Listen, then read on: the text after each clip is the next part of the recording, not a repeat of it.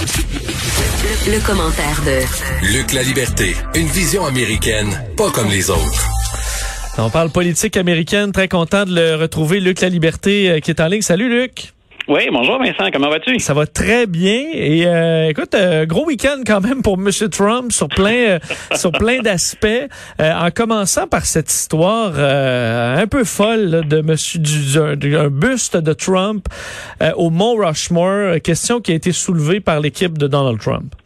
Oui, écoute, je le, je le soulignais dans, dans mon blog ce matin parce que je rentrais de vacances hier soir et je reçois plein d'alertes sur mon téléphone hier. En me disant, puis là, je me dis, ça doit assurément être une nouvelle sérieuse. On est à négocier un budget pour venir en aide aux, aux, citoyens américains qui luttent aux prises hein, avec la, la, la, COVID ou qui, qui sont privés d'emploi. Je pense à Joe Biden, bien sûr, par l'annonce de sa colistière. Et là, non, toutes ces alertes-là qui débarquent à peine rentrées à la maison, ben, c'est autour du Mont Rushmore et de ces tractations qu'il y aurait eu entre la Maison-Blanche et euh, la, la, la, gouverneure du Dakota du Sud. Et ce qu'on aurait demandé, c'est est-il possible d'ajouter la, la, la, bouille, le buste de M. Trump à ceux de Washington, Jefferson, Lincoln ou encore Roosevelt?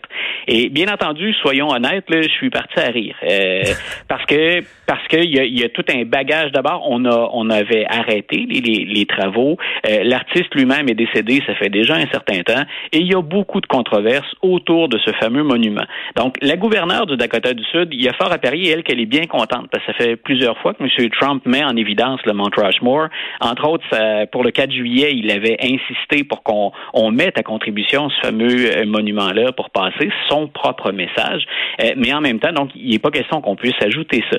Donc, je me suis moins intéressé, en fait, à la nouvelle. J'ai souri parce que euh, je pense pas que l'héritage de Donald Trump soit à la hauteur, mais comme historien, je suis assez sage pour dire, attendons, prenons un peu de recul avant de, de trancher sur cette question-là.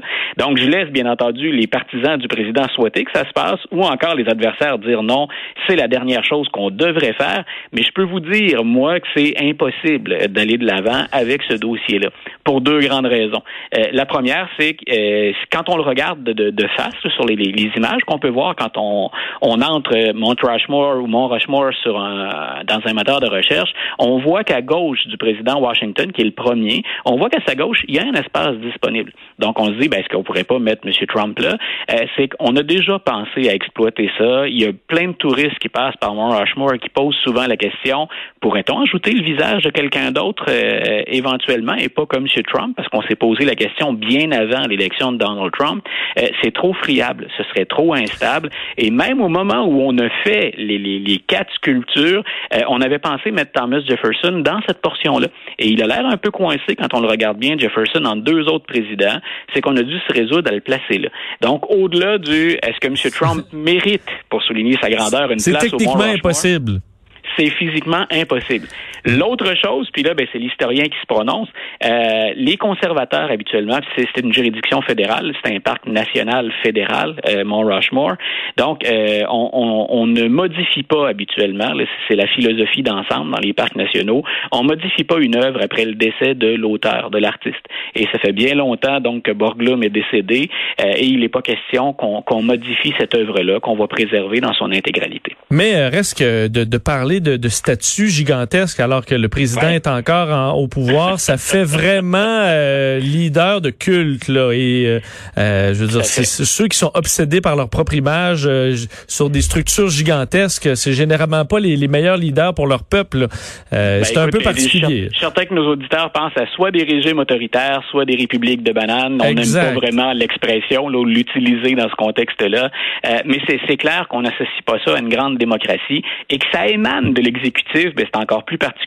C'est comme si Barack Obama ou George W. Bush avaient dit euh, on parle pas de bibliothèque présidentielle. ça, on l'écrit pour tous les présidents, pour les archives des, des, présidents. Euh, mais on parle bel et bien d'un monument à sa grandeur et à ses réalisations. Est-ce que Bill Clinton, George W. Bush ou Obama ont suggéré qu'on leur élève une statue ou un monument? Donc, ça correspond un peu au profil de M. Trump. Même si lui, ce matin, a gazouillé, euh, j'ai jamais demandé ça, mais finalement, ce serait une bonne idée. C'est un peu ce qu'il a gazouillé. oui, c'est un peu ça. L'histoire va décider, mais pas, euh, pas M. Trump ou son équipe. Voilà. Euh, Luc, les négociations qui entourent l'aide fédérale pour la COVID aux États-Unis, euh, bon, c'est un casse-tête depuis un, certain temps. Les législateurs qui, ont, qui échouent et euh, la proposition de Donald Trump qui, qui est trop faible. Ben écoute, les, euh, on, peine à s'entendre, et ça c'est pas nouveau, entre républicains et démocrates sur le prolongement de l'aide fédérale qui est accordée aux, familles, aux individus euh, qui ont perdu leur emploi. Un peu comme ici, nous on a eu à gérer la PCU. Ben aux États-Unis, on offrait jusqu'à maintenant, c'est un montant de 600 dollars euh, qu'on donnait aux individus pour leur permettre de traverser cette crise-là, puis ben de non seulement de, de, boucler le budget, mais de continuer aussi à, à dépenser, à, faire, à faire rouler l'économie. Donc démocrates et républicains s'entendent pas. Par exemple ne serait-ce que sur le fameux montant, mais les démocrates aimeraient poursuivre avec un 600 dollars. Les républicains, eux, offrent 200, ce qui semble bien maigre. Il y a d'autres particularités à l'intérieur de leur offre. Mais comme on parvient pas à se rejoindre au Congrès, mais le président américain, en fin de semaine, il a fait quelque chose qui qui était pas insensé au départ. Moi, je pense que c'est un manque de préparation ou de fini de la proposition qui fait que ça, ça va échouer. Le président a dit, OK, moi, je vais de l'avant et j'offre 400 dollars pour ces familles-là. Mais dans le 400, il y en a, entre autres, le quart qui va être compensé. Le l'aide va être fédérale euh, à 75% sauf 25% qui va émaner des États. Il a ouvert la porte à plus après, mais là, les États, tu le devines peut-être, ce qu'on a dit du côté des gouverneurs ou des, législatures d'État, c'est, ben, écoutez, notre budget là, est déjà à sec, on n'a pas cet argent-là, donc on peut pas l'offrir. Et le président, quand il a proposé le projet, ben, il, a mal attaché finalement les, les ficelles. Il a probablement voulu aller de l'avant pour montrer qu'il était un leader et qu'il avait à cœur la santé des gens. On peut penser à une récupération politique, euh, mais il y a beaucoup de choses pour lesquelles il pourrait être remis en question devant les tribunaux, euh, parce qu'entre autres, le budget, ben, ça dépend pas du président. Les cordons de la bourse, ils sont tenus par le Congrès aux États-Unis, par la Chambre des représentants surtout et par le Sénat. Donc, le président, ben, il propose quelque chose d'un peu incomplet, qui est peut-être pas en mesure de faire, puis il veut mettre à contribution les États. Donc, on veut tenter de montrer du leadership, de démontrer qu'on se préoccupe des gens. La veille de l'élection, on peut comprendre la stratégie, euh, mais c'est nettement insuffisant et surtout en bon québécois, c'est tout croche. Donc le travail n'a pas été hmm. fait jusqu'au bout de ce côté-là et je suis pas certain si je suis un Américain que je suis plus rassuré euh, soit par l'attitude des, des, euh, des, législateurs républicains et démocrates, soit par l'attitude de mon président. J'ai l'impression que je suis un peu laissé sur la touche seul à moi-même. Euh, on attend, et c'est peut-être euh, c'est la décision la plus attendue chez les démocrates euh, qui, qui sur le point d'être annoncée, la nomination de la colistière de Joe Biden.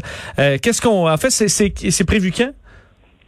Écoute, ça peut être à peu près n'importe quand cette semaine si on respecte la tradition. C'est-à-dire qu'habituellement, on annonce le choix avant la convention. Et la convention démocrate, le 17 août, on va être en pleine convention. Donc, on en a pour un 5 à 6 jours là, à se demander potentiellement qui ça peut être. En même temps, Joe Biden, hier, dans une, euh, dans une entrevue, il a dit, êtes-vous prêt? Donc, il y a des journalistes qui le relancent quotidiennement parce qu'on a pensé pendant un temps que ça pouvait être la semaine dernière, l'annonce. Moi, je suis content qu'il ait attendu la fin de mes vacances, mais euh, donc, on, l'attend pour cette semaine. Et là, bien entendu, si nos auditeurs s'amusent à fouiller un peu sur des sites de nouvelles américains, bien là, à peu près tous les observateurs et tous les analystes se relaient sur voici la liste finale. Les quatre ou cinq femmes, parce que c'est attendu que ce soit une femme, voici les cinq, les quatre ou cinq femmes qui ont le plus de chances. Mais il y a quelques noms qui sont sur toutes les listes et ce sont de bonnes candidatures. Il s'agit simplement de voir ce que Joe Biden va privilégier, mais sur la plupart des listes, on va retrouver quelqu'un dont le nom circule depuis des mois déjà, Kamala Harris, donc la sénatrice de la Californie. Euh, ce serait assurément quelqu'un de, de, qui serait à la hauteur. Elle a les compétences, elle a le charisme, elle a tout ce qu'il faut finalement pour se retrouver là, même si son passé de, de, de, procureur général en Californie peut lui valoir des critiques sur la, la gestion de la question raciale ou encore de la brutalité policière. Donc, on peut lui ramener ça en plein visage dans, dans un débat où, euh, quand on va analyser l'annonce, si c'est elle qui était retenue, mais ce serait une bonne candidature. Celle dont on a moins parlé puis que nos auditeurs, dont nos auditeurs vont peut-être se souvenir, euh, c'est Susan Rice. Et Mme Rice, plus le temps passe, plus son nom grimpe dans la liste. C'est une ancienne conseillère de l'administration Obama. Euh, elle a travaillé sous Bill Clinton aussi. Ça fait très longtemps qu'elle est en politique et elle est assez jeune, Mme Rice, mais en même temps, elle a tout un bagage de, de, de compétences. Elle a travaillé, elle a représenté les États-Unis à l'ONU, par exemple. Elle a travaillé en sécurité nationale. Si Joe Biden dit, ben moi, je peux gagner l'élection au plan intérieur, les sondages montrent que je suis suffisamment fort, mais qu'une de mes priorités, c'est de gérer la politique étrangère puis de rétablir des ponts que M. Trump a coupés, pourquoi ne pas aller chercher quelqu'un dont c'est la principale expertise, la politique étrangère, Mme Rice? Elle est issue des minorités, c'est une afro-américaine, donc on pense que dans le contexte actuel, M. Biden va être non seulement tenté euh, par une candidature féminine, mais une candidature d'une femme issue des minorités. Mme Rice serait un, un très, très bon choix aussi. Euh, sinon, ben ensuite, il y a une série de candidates qui, qui circulent. je les énumère très rapidement, mais on pourrait penser à la gouverneure du Michigan, si jamais c'est une femme blanche. Gretchen Whitmer, ça fait déjà aussi des semaines que M. Biden étudie son dossier de très, très près. Puis le Michigan, pourquoi? Ben, c'est un État pivot, c'est un swing state. On doit quand même fouiller, on doit fouiller, vraiment tourner toutes les pierres. Oui. Écoute, on, on, a, on a à peu près tout fait. Il reste dans les autres candidatures intéressantes. Beaucoup ont parlé parce que M. Biden souhaite conserver l'électorat plus progressiste. On a pensé à Elizabeth Warren. Moi, je pense qu'une femme blanche puis une septuagénaire, c'est plate, ça, a l'air de mm. faire un peu d'agisme ou de discrimination, mais on rajeunit pas le ticket présidentiel avec ça. on aurait 150 ans d'expérience à deux. Euh, on va peut-être y aller avec une femme dans, dans la cinquantaine. Je pense que Mme Harris, Mme Rice, Mme Whitmer, ou encore, ce qui serait la, la première candidate candidature euh, asiatique, présidence et vice-présidence euh, ensemble, euh, Tammy Duckworth, qui elle aussi vient de la région des Grands Lacs, du Midwest américain, qui a fait la guerre en Irak, qui a été blessée, qui a bien servi son pays, puis qui est une oratrice assez assez impressionnante à entendre, puis dont le bilan pourrait plaire même aux républicains comme aux démocrates à certains égards. Donc, ce sont ce que je viens de te donner là, les quatre ou cinq noms qui circulent le plus, puis je ne vois pas de mauvais choix là-dedans pour Joe Biden, surtout quand on évalue les, sondages actuellement, puis l'avance dont il jouit, il n'y a, il, y a pas de candidature parfaite. Ça n'existe pas en politique, mais ce sont toutes les, femmes de génie de bonnes candidatures, de bonnes candidates. Et j'ai quand même une pensée pour ces candidates-là qui veut, veut pas, là, tu vis avec, euh, tu,